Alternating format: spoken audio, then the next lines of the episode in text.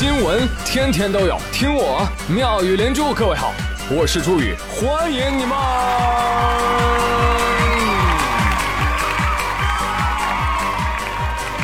谢谢谢谢谢谢各位的收听啦！那今天的节目啊。宇哥首先本着人道主义精神和国际主义精神，首先要来慰问一下日本的朋友。日本的朋友，你们还好吗？哎呦，他们最近真的是被这个天灾给害惨了。昨天节目其实有提到啊，最近日本正在下暴雨啊，而且好像还在下啊，目前已经造成了一百二十六人死亡了，可以说是非常严重的一次自然灾害。昨天节目当中提到说有一个小哥哥是吧，给他妈打电话，妈妈你好吗？啊，妈妈安好，然后催生娃的新闻啊，确实已经属于很幸运的了，知道吧？那目前来说还有不少的灾区仍然是缺水缺粮，那就是在这种极端而物资匮乏的情况之下啊，告诉你们，灾区收到了一代又一代的千纸鹤。对，有灾区的人拍了照片，一摞一麻袋，一摞一麻袋，整的最后仓库都没地儿放粮食，都用来放千纸鹤了。这个啊，你说这这千纸鹤，这这不能吃又不能用的，是不是啊？不能解决任何的实际问题。所以，呃，日本国内很多的网友也都在批评这种做法啊，就是说这个捐献千纸鹤的人啊，伪善啊！你看你们干了好事啊，垃圾成堆，都没地儿运呐，这个。有人说可以烧火嘛？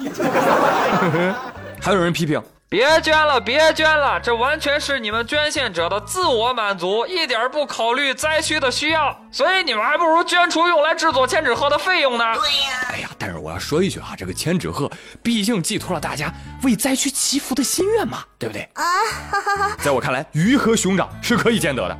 所以日本的朋友们啊。来自中国的智慧提醒你们：如果你非想要捐千纸鹤的话，请用纸币叠吧。对，一千一万的日币给我叠呀！对对对，哎，你这个锦鲤也行啊，是不是？所以在这一点上，真的应该听我的，对吧？毕竟我国的互联网有一句名言啊：嘘寒问暖不如打笔巨款。Excellent。可以说啊，这又是对小清新的又一次打脸。有人说：“嗨，你笑话人家？我们国内出事儿的时候啊，网友不也就会点蜡烛吗？是不是啊？啊，是是是，点蜡烛确实也没什么用，是吧？但至少我们点蜡烛呢，第一不占地儿啊，第二不费电。你真聪明，是吧？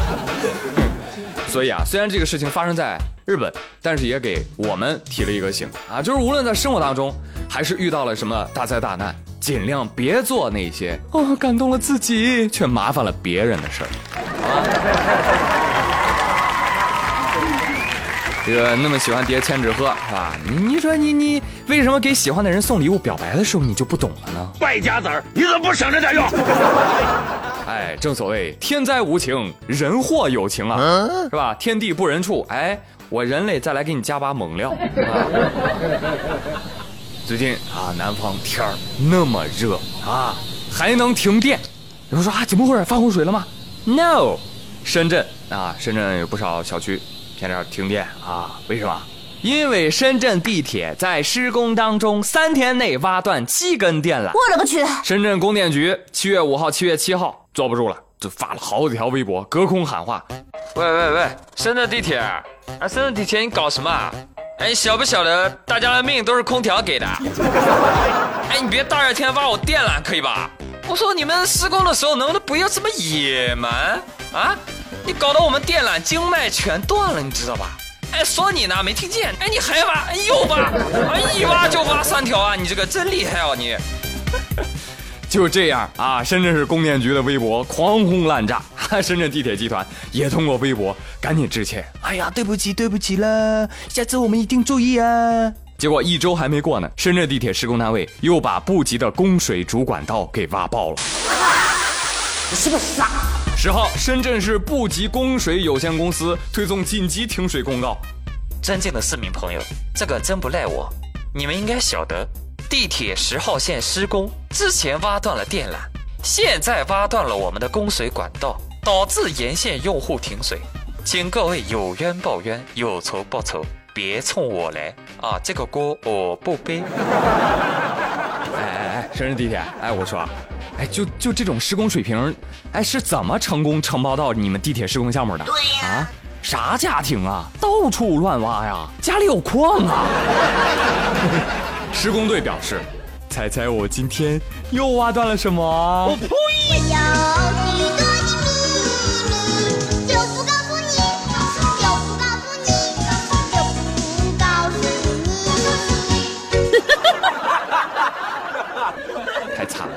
深圳市民啊，这个水挖了，电挖了，好嘛，下一步是不是该燃气管道了啊？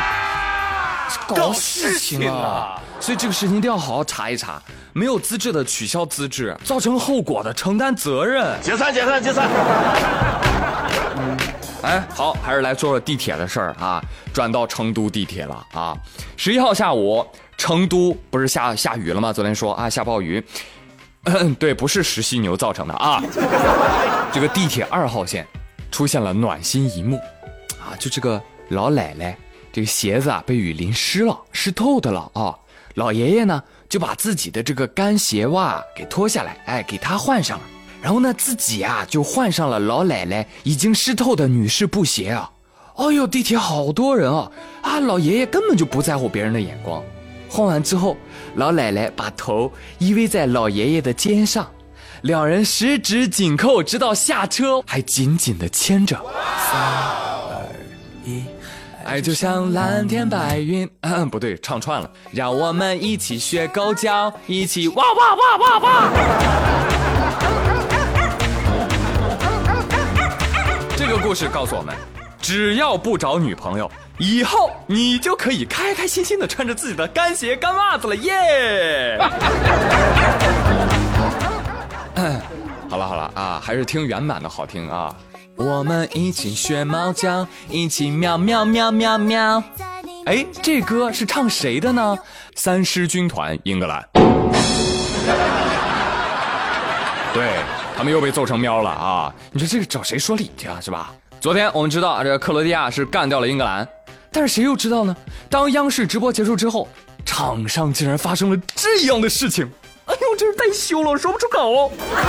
说这个克罗地亚历史上首次打入世界杯决赛，赛后呢，特别兴奋的拉基蒂奇就把全身的装备都送给了现场的球迷啊，说是装备，其实就是球衣嘛。来上衣，你喜欢？来给你什么？要我裤子？行行行，裤子给你。什么还要？哎呦，我这内衬你都要？行吧行吧行吧，给你。最后垃圾地奇就剩一条内裤了。